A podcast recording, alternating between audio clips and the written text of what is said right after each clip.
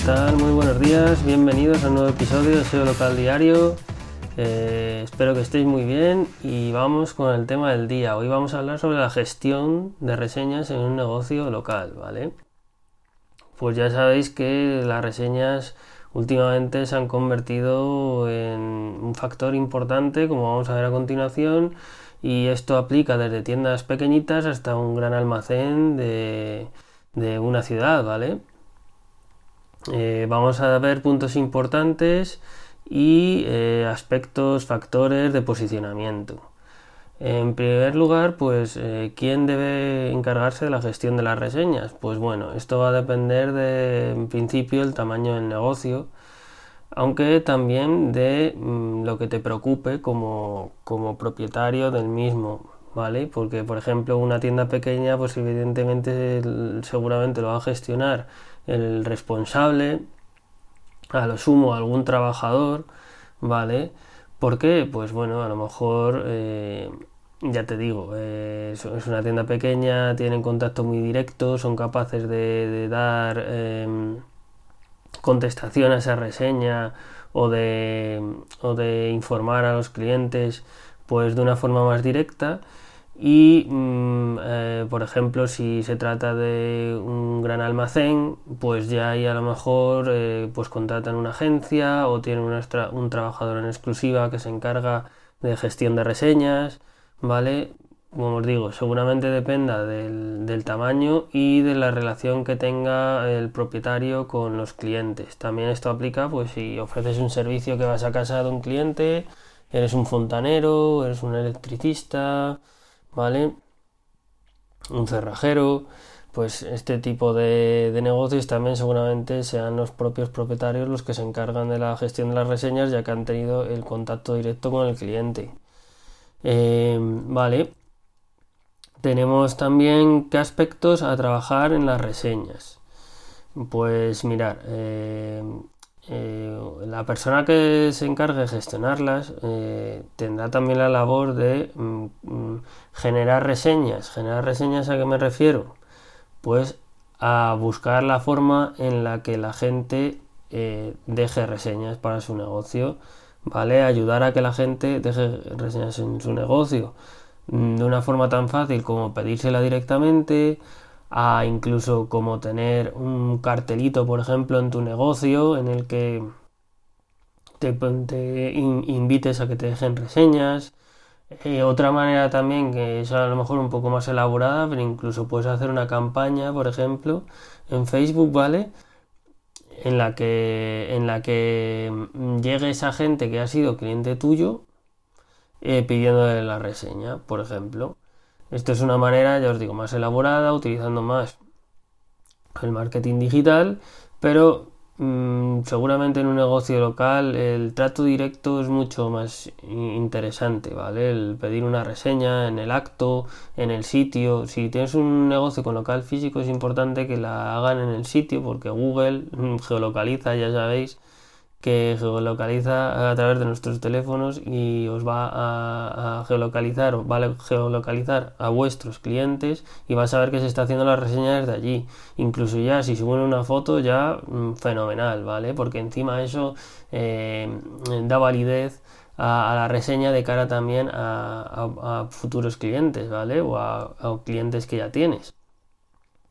En segundo lugar, eh, tenemos la monitorización de, las reseñas. ¿Esto a qué se refiere? Bueno, pues también se da importancia a, que cuando tú recibes una reseña, des contestación a la misma o agradezcas la misma, em, soluciones la misma, ¿vale? Porque a veces en una reseña muchas veces van o quejas o agradecimientos, ¿vale? Eh, no solo te ponen las 5 estrellas. De hecho, deberíamos de buscar reseñas en las que los clientes hablen del servicio, del producto que han comprado, que han recibido. Esto también es importante porque Google interpreta esa reseña. Y si están hablando de un producto o servicio que han recibido y no solo Google ve que ha marcado 5 estrellas, va a tener mayor repercusión y también mayor repercusión va a tener de cara a los clientes. Van a saber mm, pues mira, a fulanito le han hecho este servicio y está contento o está descontento. Menganito ha comprado este producto y habla de esta característica o, habla de este beneficio, de este producto.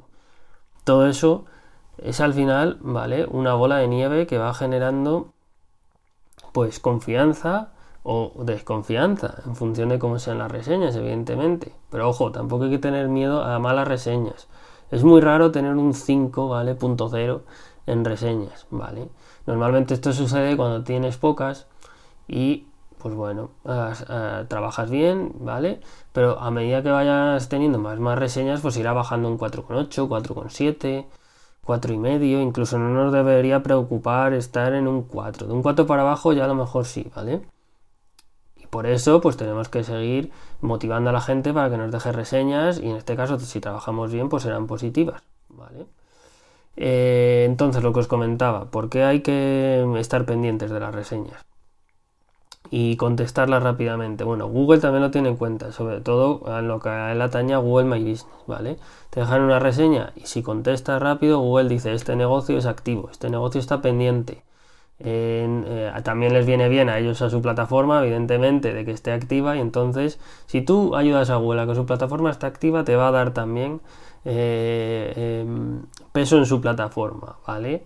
Mm, esto no es algo que se sepa ciencia cierta, pero es que es algo evidente. Si eh, Google My Business, por ejemplo, está para lo que está, ¿vale? Está para, para, para que a Google le, cree, pues, mm, movimiento de su plataforma. Entonces, para que su plataforma esté viva, pues tienen que participar tanto eh, propietarios como clientes. Si tú consigues que tu negocio participe en los clientes y evidentemente tú participes, pues Google seguramente te va a beneficiar y te va a dar visibilidad, ¿vale? Ya os digo, esto no es algo probado, pero es que es en lo que se basa, es de lo que trata esto, ¿no?